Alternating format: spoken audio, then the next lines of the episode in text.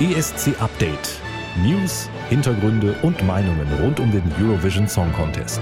Mit Marcel Stober und Thomas Mohr. Und wir melden uns heute aus dem Hollywood Nordrhein-Westfalens zu euch aus Köln-Ossendorf, aus den MMC-Studios.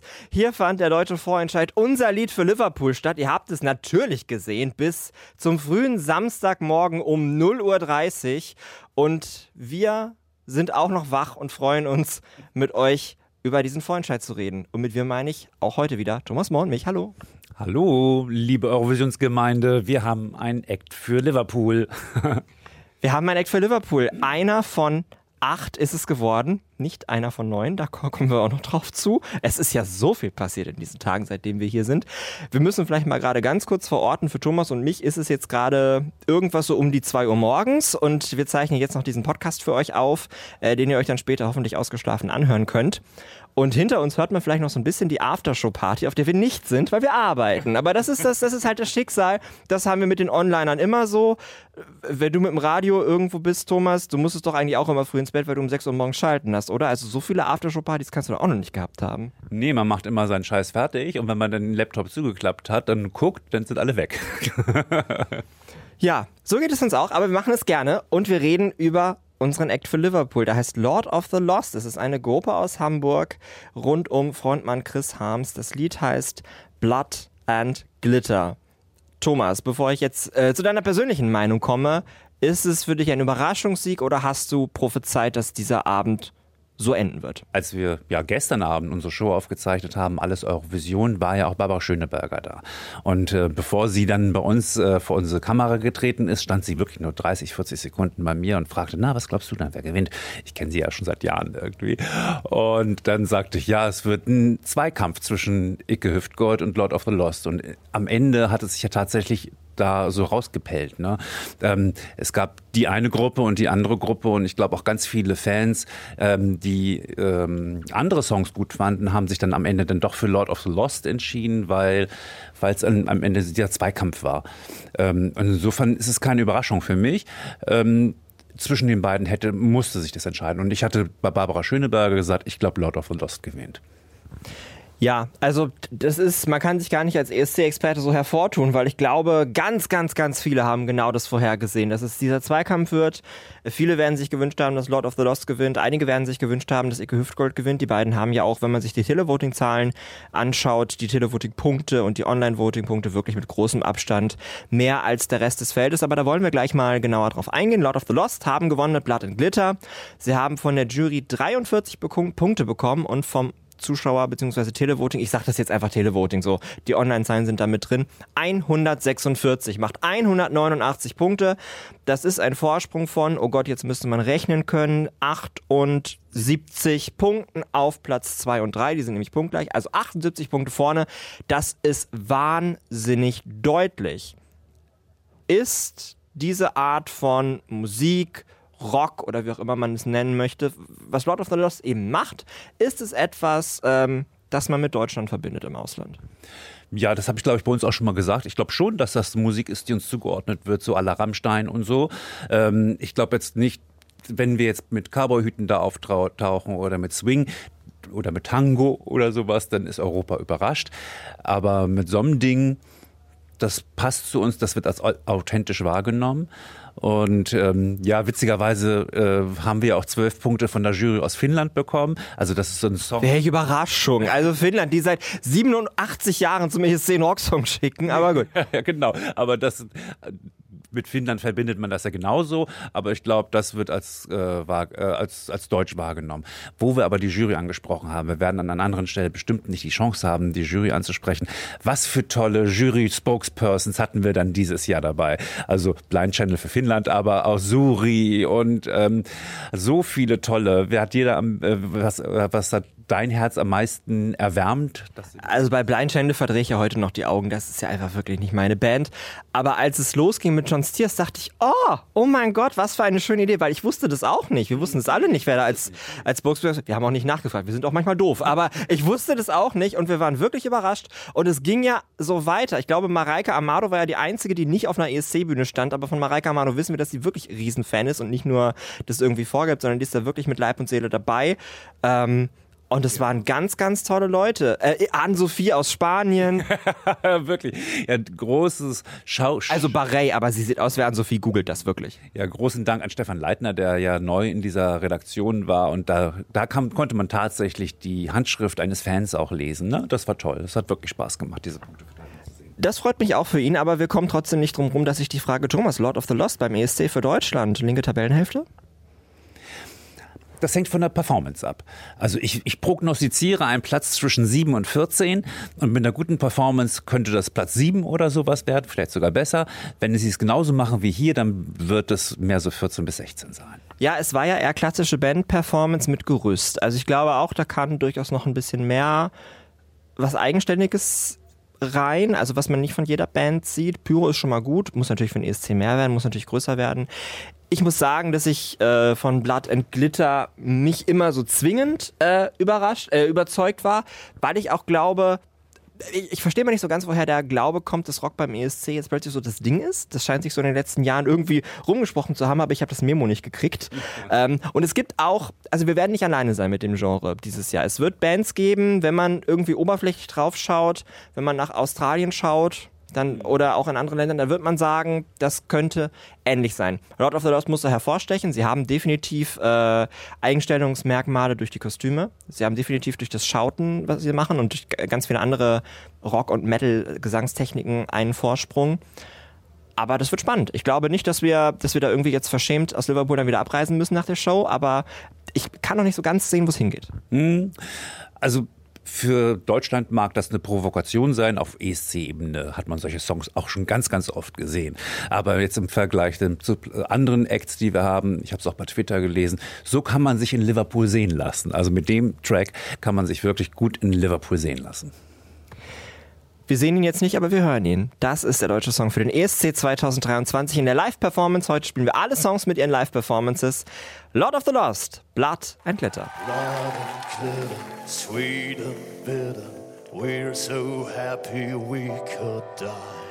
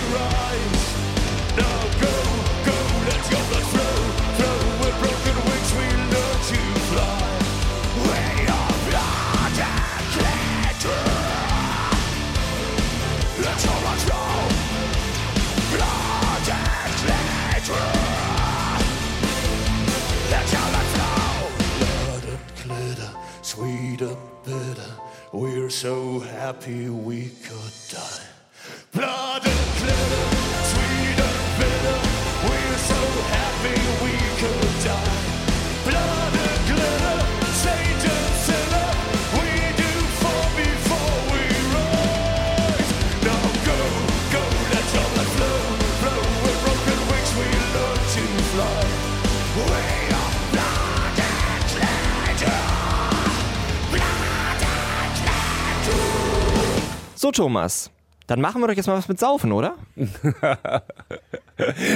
also Lord of the Lost habe ich gesehen bei der Aftershow-Party. Ich war ganz kurz da, bevor wir dieses Jahr aufgezeichnet haben. Die haben da ordentlich gesoffen. Äh, weniger gesoffen haben da tatsächlich die Icke Hüftgold-Fans, auch die Icke Hüftgold-Fans im Publikum. Die waren kurz zu sehen bei der Siegerperformance, die übrigens grandios war von Lord of the Lost. Äh, viel dynamischer als ihr eigentlicher Auftritt, hat mir sehr gut gefallen. Die saßen da natürlich ziemlich belämmert rum, muss man sagen. Natürlich sind die enttäuscht. Ähm, und es war ein Zweikampf und der Zweikampf wurde verloren. Am Anfang des Abends äh, wurde ich so ein bisschen unsicher. Ich hatte es vermutet, aber am Anfang des Abends wurde ich so ein bisschen unsicher, als mir so Twitter-Meldungen gezeigt wurden, dass äh, Icke Hüftgold tatsächlich viel Promotion gemacht hat. Also der ist tatsächlich auch überall in Deutschland in Kneipen gegangen, hat den Leuten Drinks ausgegeben, wenn die dann zur richtigen Zeit für ihn anrufen. Ich finde das ehrlich gesagt legitim. Promotion machen kann jeder. Aber wenn man das so professionell angeht, da können natürlich ganz andere Ergebnisse bei rauskommen. Ähm, aber es hat ja nicht gereicht. Also beim Televoting 101 Punkte gegenüber 146 von Lord of the Lost. Das ist schon deutlich. Das stimmt. Aber ja, ich musste dazu stimmen. Ich fand die Promotion, die Eke Höfer gemacht hat, grandios. Also man kann auch für den deutschen Vorentscheid nicht mehr Werbung machen und nicht mehr Engagement kreieren. Und da muss man natürlich auch sagen, nicht nur durch Leute, die für Icke sind, sondern auch durch Leute, die gegen Icke sind, die mit Sicherheit äh, deswegen für andere Acts angerufen haben, die sonst vielleicht gar nicht eingeschaltet hätten oder gar nicht zuge oder gar nicht angerufen hatten. Ja, ja, das habe ich so bei, mein, äh, bei meinem ESC-Freundeskreis. Man müssen, wir müssen ja nicht drum herum reden. In ESC-Kreisen war Icke Hüftgold nicht der Wunschkandidat. Und da haben viele äh, gesagt, okay, Anica, schön für dich, aber ich muss jetzt für Lord of Lost anrufen. Wir müssen Icke vermeiden. Es gab ganz viele Stimmen, sicherlich auch, die Icke Hüftgold vermeiden wollten.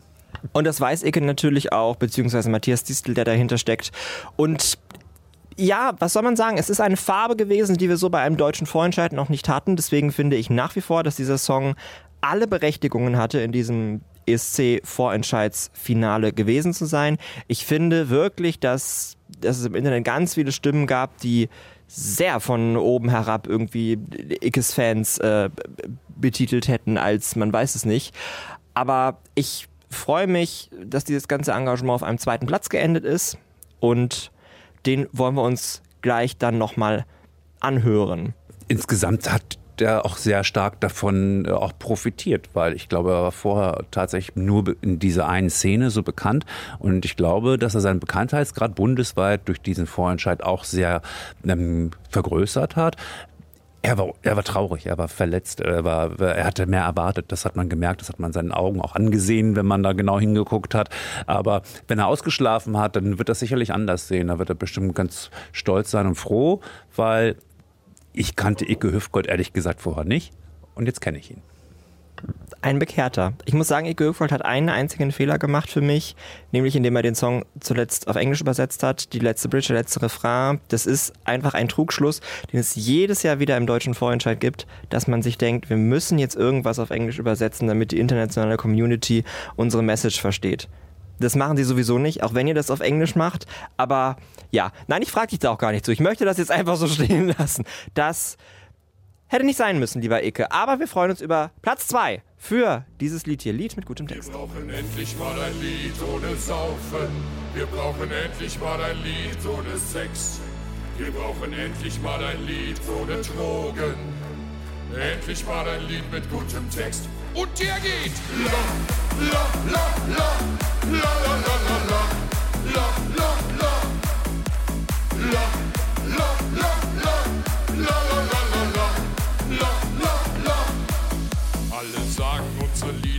Ziemlich mies. Alle sagen, unsere Bässe ballern ziemlich fies. Alle sagen, unsere Texte seien primitiv. Ja, da geht wohl was mit unseren Liedern schief. Und auf die Frage gibt's euch Affen auch in schön. Hatten wir folgende Idee. Wir brauchen endlich mal ein Lied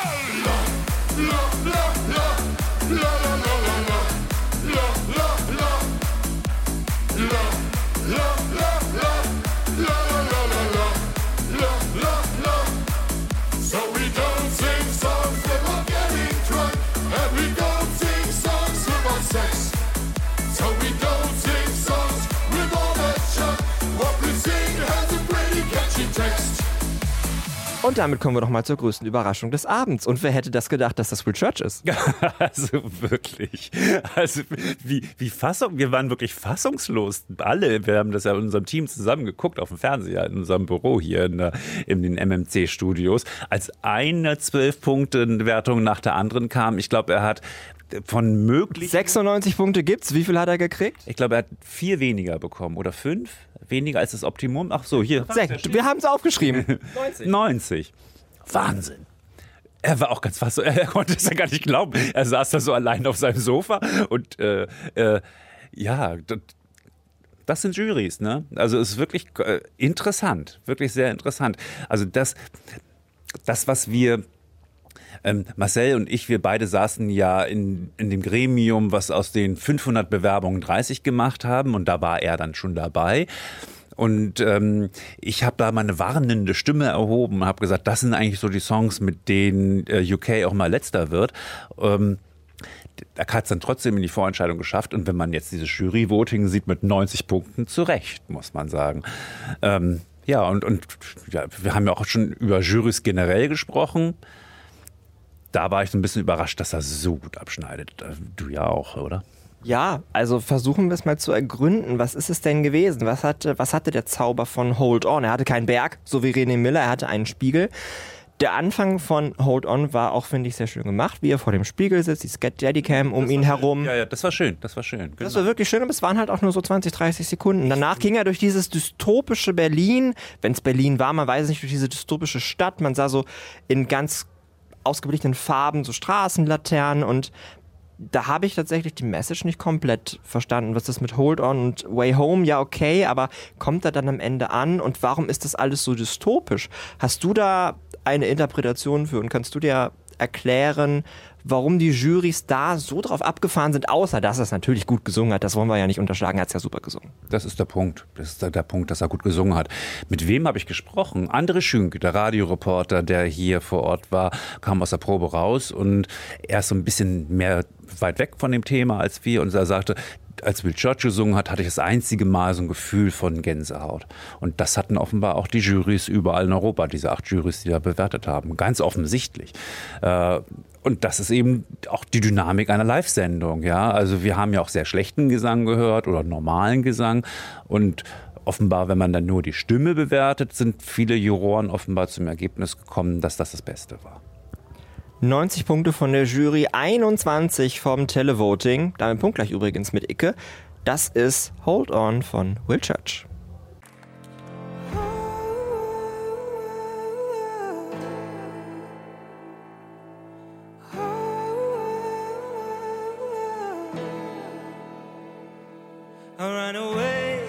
Like a renegade, running fast, but I can't escape. Got my heart with the sharpest blade. I'm back again, and I'm falling down. Still, I pray I'll be safe and sound. I am lost, who will I be found? And it goes over my, over my, over my, over my head. Life is flashing by, you keep me alive. Show me how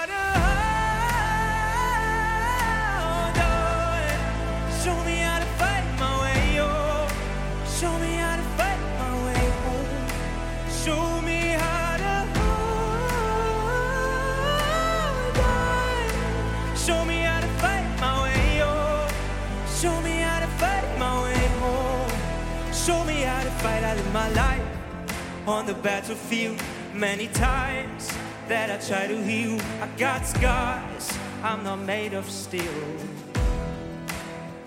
These broken walls that surrounding me, and when they fall, I'm stuck underneath. Hear my call. Are you listening? And it goes over my, over my, over my, over my head. Way too fast to know hiding from. Show me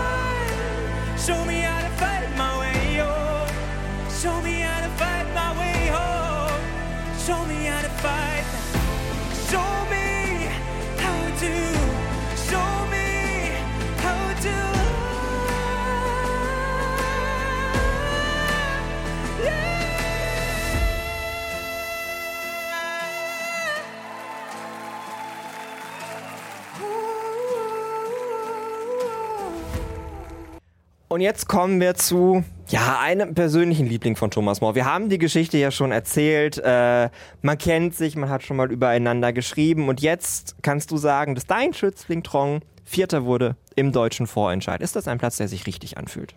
Ja, finde ich gut. Also, äh, ich habe mich auch gefreut, dass er einmal zwölf Punkte bekommen hat. Er, Er sich auch, es war so schön. ja, hat sich wirklich gefreut. Ne? Ähm, ja, das, bei dem Song war wahrscheinlich nicht mehr drin. Äh, Trong, wenn du das hörst. Äh, ich würde wirklich, ich würde mir wünschen, dass er nochmal antritt und dass wir da so ein Team zusammensuchen äh, rund um Nico Santos oder so, die, die einen richtig tollen Popsong machen. Der war so ein bisschen zu seicht. Ne? Ähm, deswegen äh, war, war ich so ein bisschen traurig, dass er nicht besser abgeschnitten hat, aber ich habe mich so gefreut, auch mal äh, so ein Dance Break im deutschen Vorentscheid zu sehen. Das mal? gab's noch nie. Ich kann mir überhaupt nicht vorstellen, dass es überhaupt jemals eine derartig professionelle Performance da gab. Muss man in, der RG erstmal erklären, was ein Dance Break ist. Das ist ja großartig. Ja, und das hat er wirklich toll gemacht. Ähm, ich war so ein bisschen überrascht, ähm, dass das Playback doch sehr stark war. Er hat manchmal nur so drüber gesungen. Ähm, aber klar, wenn man sich so stark bewegt, muss man auch die, seinen Puls ein bisschen im, im Blick hal- behalten. Deswegen hat er nicht überall mitgesungen.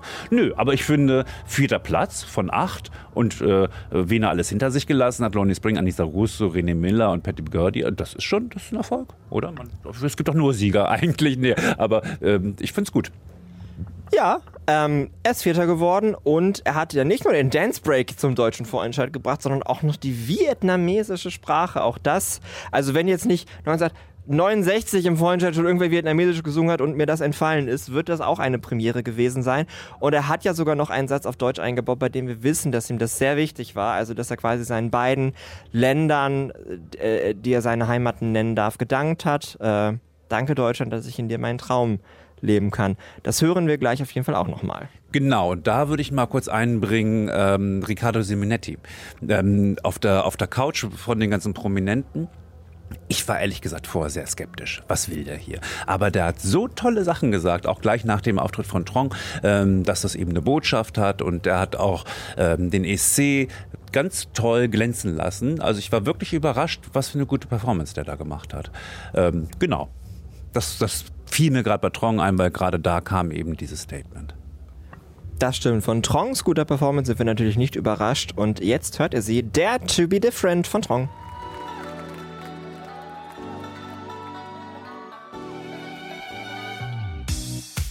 Don't say my name right.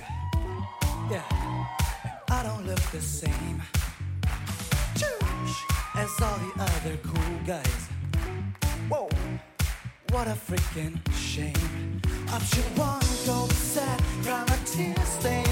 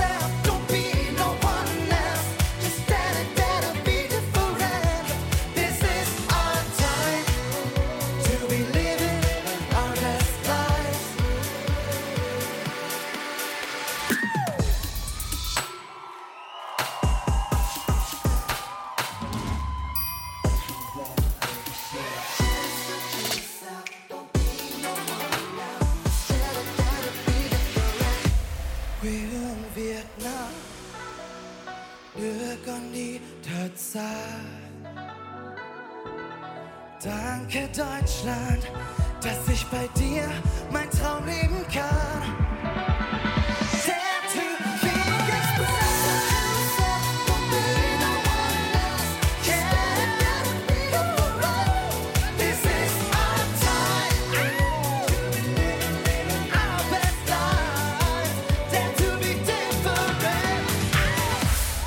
Die Aftershow-Party im Hintergrund wird lauter und lauter und wir reden jetzt auch über einen sehr lauten Song, nämlich Misfit, unsere Außenseiter von Lonely Spring. Aber ein fünfter Platz ist eigentlich sehr angepasst, wenn wir mal ehrlich sind. 40 Punkte von den Jurys, 30 Punkte vom Televoting, 70 insgesamt.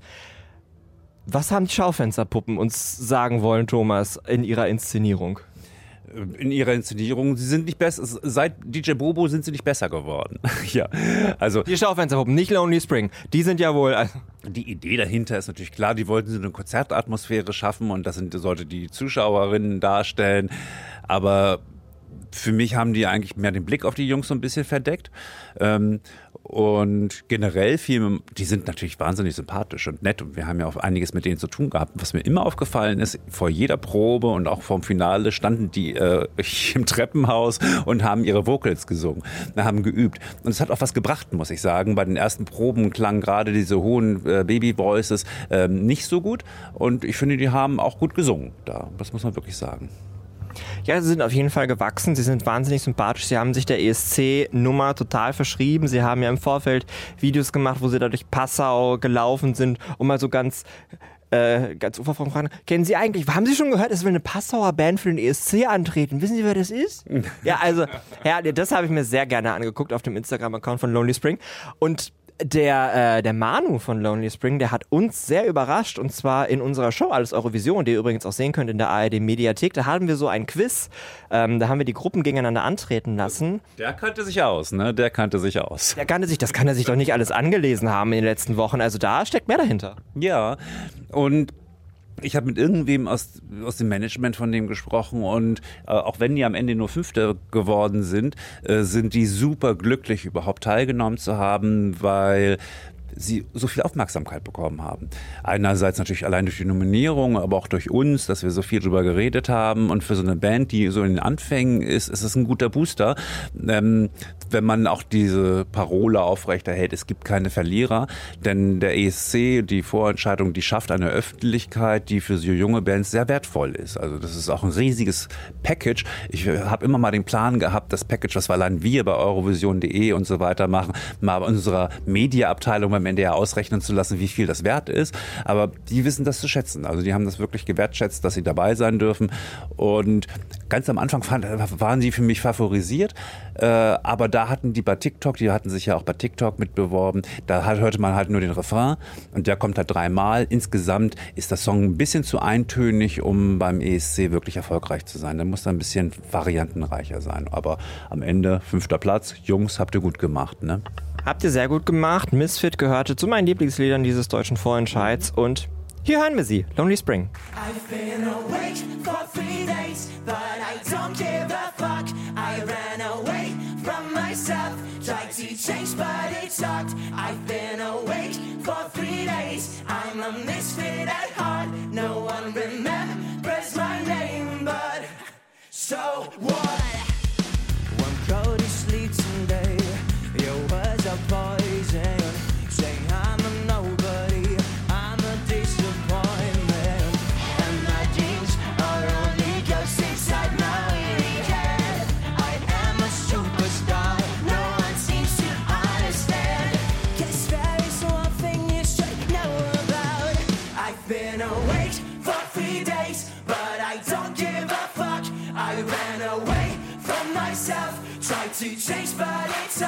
I've been awake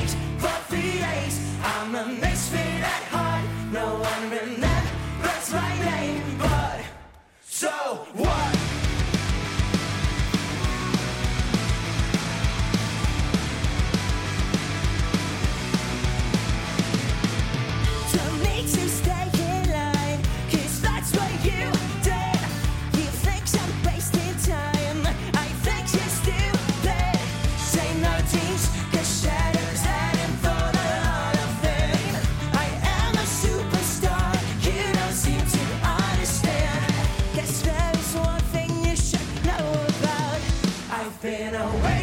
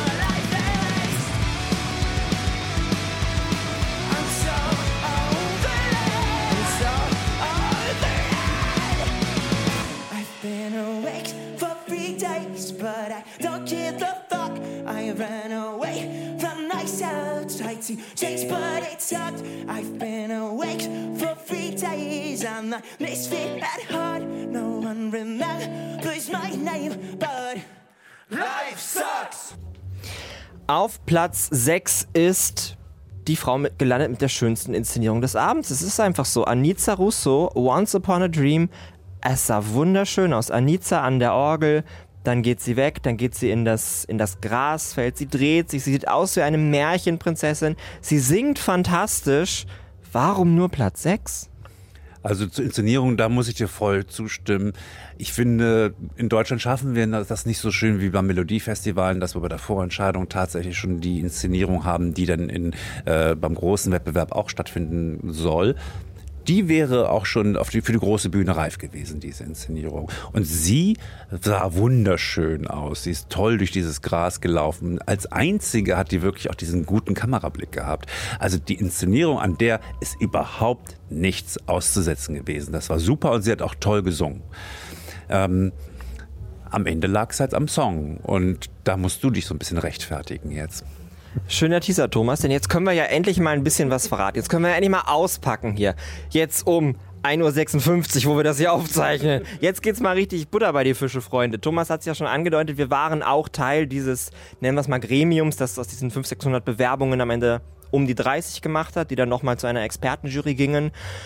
Und wir haben uns diese alle Songs ja wirklich angehört. Und Anita Russos Titel war einer der ersten, den ich gehört habe und ich habe wahnsinnig viel dazu geschrieben. Ich habe wahnsinnig viel dazu kommentiert. Es war ein Titel, der mir nicht mehr aus dem Kopf ging. Es war von allen Songs, die ich gehört habe, der, an den ich am meisten geglaubt habe. Und es war in dieser Diskussion, die wir hatten, ähm, der Titel, für den ich so ein bisschen gekämpft habe, dass der in den deutschen Vorentscheid kommt. Und das wird nicht nur an mir gelegen haben, auf gar keinen Fall. Und der ist ja auch von der internationalen Jury gut bewertet worden, sonst wäre er ja raus. Aber ich habe mich sehr dafür eingesetzt, dass er in den Vorentscheid kommt, weil ich finde, dass Once Upon a Dream mehr als jeder andere Song komplett dieses ESC... Gut, Mary's of Hope auch, aber da brauchte es meine, mein Engagement nicht so sehr für. Ähm, aber ich finde, dass das Once Upon a Dream wirklich so wahnsinnig nach ESC klingt. Und wenn ich das so sehe, wie Anita performt hat, wenn ich höre, wie sie gesungen hat, dann möchte ich diese Entscheidung kein Stück ändern. Dieser Song gehörte in den deutschen Vorentscheid und ich finde, dieser Song gehörte auch nicht nur auf Platz 6. Es gab 57 Punkte von der Jury, das ist ganz okay. Es gibt 8 Punkte vom Televoting, das bricht mir das Herz. Aber ich hoffe, ich hoffe, dass Anissa Russo weitermacht, dass sie auf ihrem Weg bleibt. Ich weiß, dass der ESC ein wahnsinnig großer Traum ist, den sie hat. Und das war toll. Und wenn sie weiterhin solche Songs macht, höre ich mir die gerne an. Ja, am Ende war es halt nicht eingängig genug. Ne? Also es hat ja nicht so eine klare Melodie. Es war besonders, es war exzellent. Es war ich verstehe deine Argumentation zu 100 Prozent und gerade hier in diesem Ensemble der acht Songs war das toll, dass sie dabei war. Ähm, sie hätte durchaus einen besseren Platz verdient. Aber acht Punkte beim Televoting, das spricht auch schon Bände. Das, das ist ja äh, neben René Müller der, der schlechteste Wert von allen. Startnummer 2 und 3. Aber ich will jetzt nicht anfangen, über Startnummern zu reden. Das stimmt allerdings. Du hast vollkommen recht. Wer war dann Startnummer 1? Trong. Ja, okay, 19 Punkte vom Publikum. Das sind tatsächlich die drei schwächsten Wertungen. Lassen wir mal so stehen. Lassen wir das so stehen und hören wir stattdessen Once Upon a Dream von Anita Russo.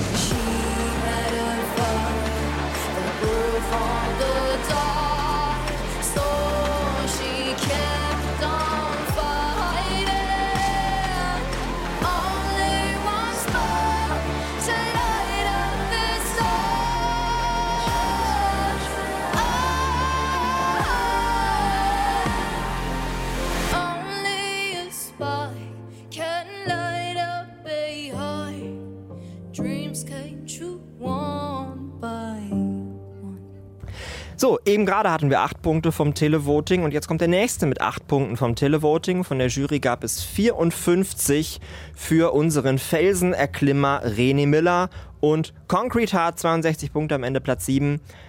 Ja, Thomas, wir müssen über, über den Stein im über, nicht über den Elefanten im Raum, sondern über den Stein im Raum sprechen. Äh, hat er sich damit einen Gefallen getan oder war es doch ein Stein am Bein?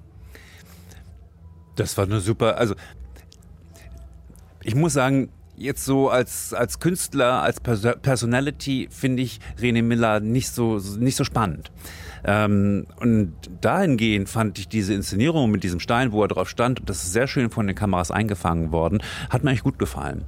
Also das war super eigentlich. Er war ja oben festgebunden und für alle, die es nicht so genau verfolgt haben, erst, da, erst hat er bei der ersten Probe auf diesem Stein gesessen, bei der zweiten Probe hat Es war auch ein anderer Stein, der war ein bisschen kleiner in der ersten Probe. Mhm. Und dann, weil, weil das zu unsicher war, das war drei Meter hoch und wenn man, da durfte er nur darauf sitzen, der ist auch mit der Leiter hochgestiegen, hat man dann in, in der Umbaupause gesehen. Bei der zweiten Probe hat er dann gar keinen Stein gehabt und da haben sie diesen Stein renoviert und die haben da so, eine, äh, haben da so ein Gitter ran gemacht, wo man ihn festbinden konnte, dass er auch stehen konnte. Dadurch war seine Stimme auch besser. Ich finde, es sah alles ganz schön aus. Mir ist dieser Song ähnlich wie der von Will Church so ein bisschen für die ESC so ein bisschen zu langweilig. Also Will Church und René Miller sind ja das, was im vergangenen Jahr immer so als Radiopop verschrien war. Und man sieht es ja auch am Televoting, ähm, das ist so ein bisschen untergegangen bei den ganzen speziellen Songs. Also wenn die Leute spezielle Songs bekommen, dann voten die auch dafür. Wir hören Concrete Heart von René Miller, Singer-Songwriter und auch ich muss sagen, seine Inszenierung hat mir sehr gefallen, war unter den besseren. Leider nur Platz 7. Das ist Concrete Heart. I remember staying up all night, talking dreams and aspirations under midnight sky. So yeah, you would tell me everything on your mind, and I would put my arms around you, say that I'd be there for you. I recall only two weeks ago, you were saying it's so perfect when it's just me and you. Oh yeah, now there's a thousand people asking to know about what happened, but I don't even know myself. Now I'm calling out from six feet down as I'm left out in the cold. Cause we called it love, was it just too much, my love?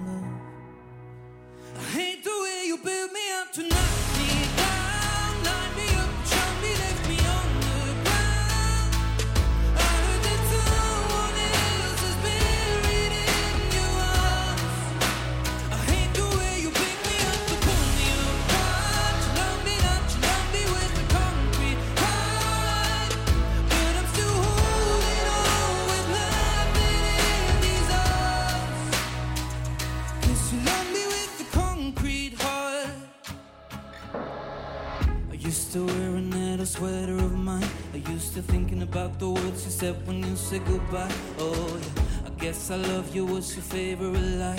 Or did you mean it when you said it and then change your mind? Recording love, was it just too much, my love? I hate the way you build me up to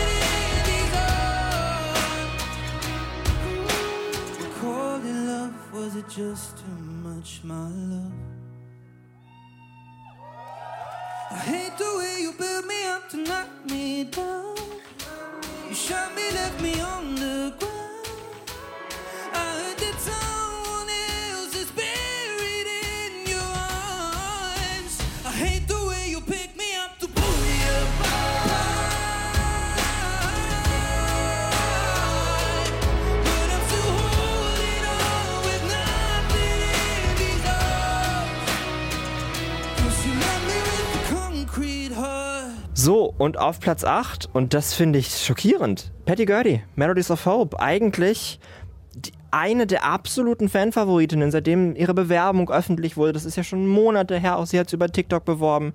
Als ich das das erste Mal gehört habe, dachte ich, ja, wir haben den ESC-Song gefunden, wir können jetzt aufhören, Punkt. Und Jetzt wird sie achte im deutschen Vorentscheid mit 56 Punkten, was auch nicht schlecht ist. Also es ist nicht so, dass sie irgendwie 12 Punkte hätte oder so. Nein, 56 ist ordentlich. Vor allem 34 Televoting-Punkte sind ordentlich. Du hast es gesagt, was es sonst so gab. Und ich schaue mal ganz kurz auf die Liste. 34 Televoting-Punkte ist das drittbeste Ergebnis im Televoting. Das ist blöd, dass da jetzt ein letzter Platz steht, den sie so nicht verdient hat. Ich finde Melody sofort klasse. Und du? Ja, sie hatte 22 Punkte von den äh, Jurys bekommen, da war sie dann letzte. Ach nee, Icke hat natürlich noch 10. Also 10 Punkte für Icke Hüftgold, von äh, das wenigste wäre 8 gewesen. Also äh, zwei haben wohl, zwei, bei zwei Jurys ist er nicht auf den letzten Platz gekommen. Ja, sie hat einfach schlecht gesungen. Das muss man, ja, muss man ja nur wirklich sagen. Also auch noch dann im Schnelldurchlauf kam auch genau diese Stelle. Das haben wir bei allen Proben gesehen hier. Ähm, der Song, der hat, der hat ja so Kano-Vibes oder äh, die Jury oder dieses Panel auf dem Sofa während der Show gestern Abend, die haben das mit Alexander Rüberg verglichen. Den fand ich nicht ganz so passend, den Vergleich. Aber Hat sie mal gecovert. ja, aber das ist, der hat Eurovision-Vibes, ne? Und ähm, ich kann mir vorstellen, bei so spezielleren Eurovisionsdiskos, wo dann auch gerne mal Vorentscheidungsnummern gespielt werden, würden sie aus unserer Vorentscheidung den Titel catchen, um dazu zu tanzen. Der hat ja auch so starke Beats, macht gute Laune, aber sie hat einfach schlecht gesungen. Ich werde nächste Woche beim Melodiefestivalen auf einer Party sein und ich werde dir berichten, ob sie den in Stockholm, ob sie den gespielt haben. In zwei Wochen hören wir uns wieder bei SC Update. ähm, ja, Melodies of Hope von Patty Gurdy. Leider nicht so gut gesungen, leider nicht so gut inszeniert, muss ich auch sagen. Also da habe ich mir auch mehr erhofft als der, der Rock quasi aus Ast. mir ist gar den habe ich nie so genau gesehen, weil er so filigran war. Ich kann nicht so gut gucken. Das war total langweilig. Ja, gemessen dran, wenn man den Stein hat und Trong und, und so und dieses, und dann ist man natürlich mit dieser Drehleier ganz schön in den Bewegungen eingeschränkt. Dadurch konnte sie auch nicht so performen.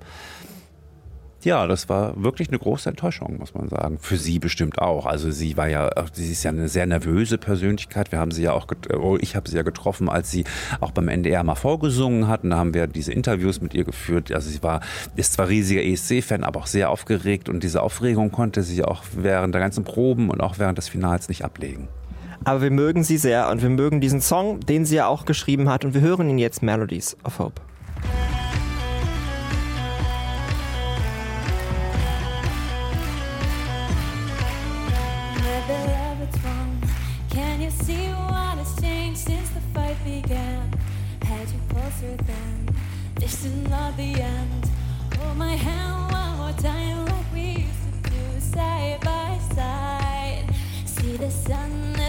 Is defeating the night.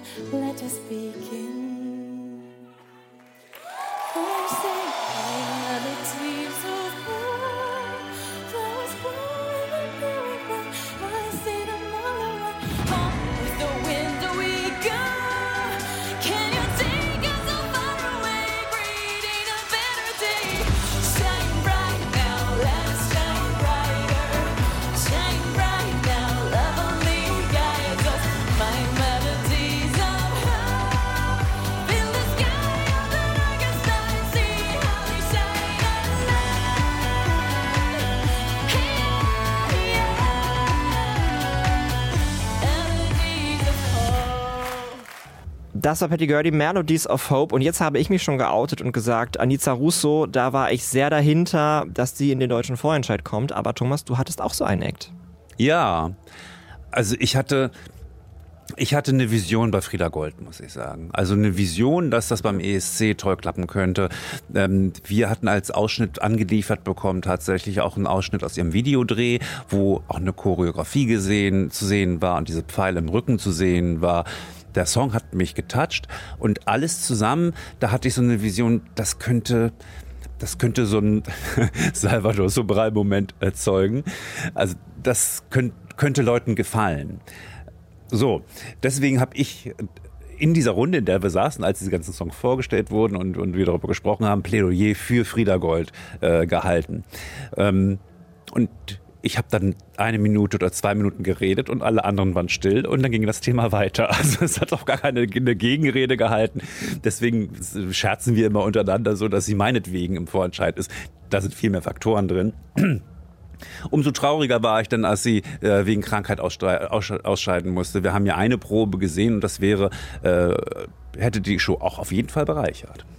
Genau, wir haben eine Probe gesehen, aber das war die erste Probe am Mittwoch. Da konnte sie auch schon nicht richtig singen. Also sie hatte auch viele Stellen ausgelassen. Deswegen konnte man einfach auch diese Probe, die hätte man auch nicht senden können. Also das wäre dann auch irgendwann unfair gewesen. Deswegen führte wahrscheinlich leider kein Weg daran vorbei.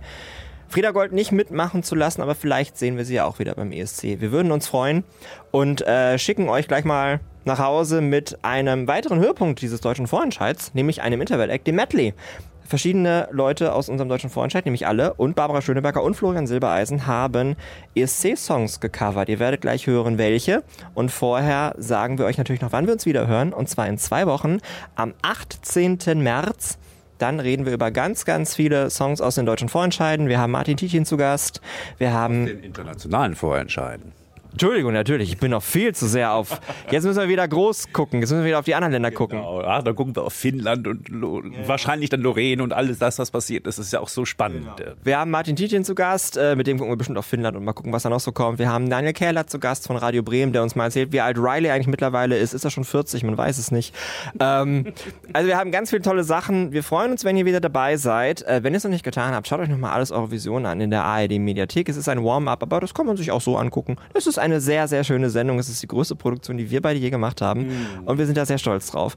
Und jetzt hören wir zusammen das Medley aus unser Lied für Liverpool, alle Acts zusammen und sagen ganz herzliche Grüße und Tschüss aus Köln. Bye, bye. Merci, merci, merci für die Stunden, Cherie. Cherie, Cherie, unsere Liebe war schön, so schön. Merci, Cherie, sei nicht traurig, Muss ich auch von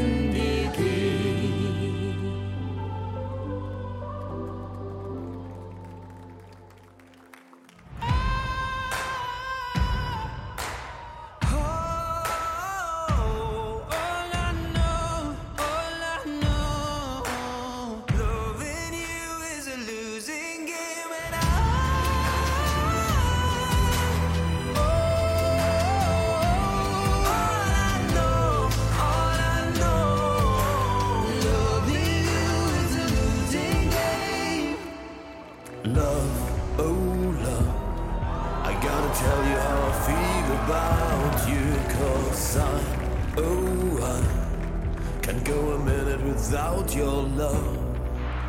Like a satellite, I'm in orbit all the way around you, and I would fall out into the night. Can't go a minute without your love. We are the heroes of our time,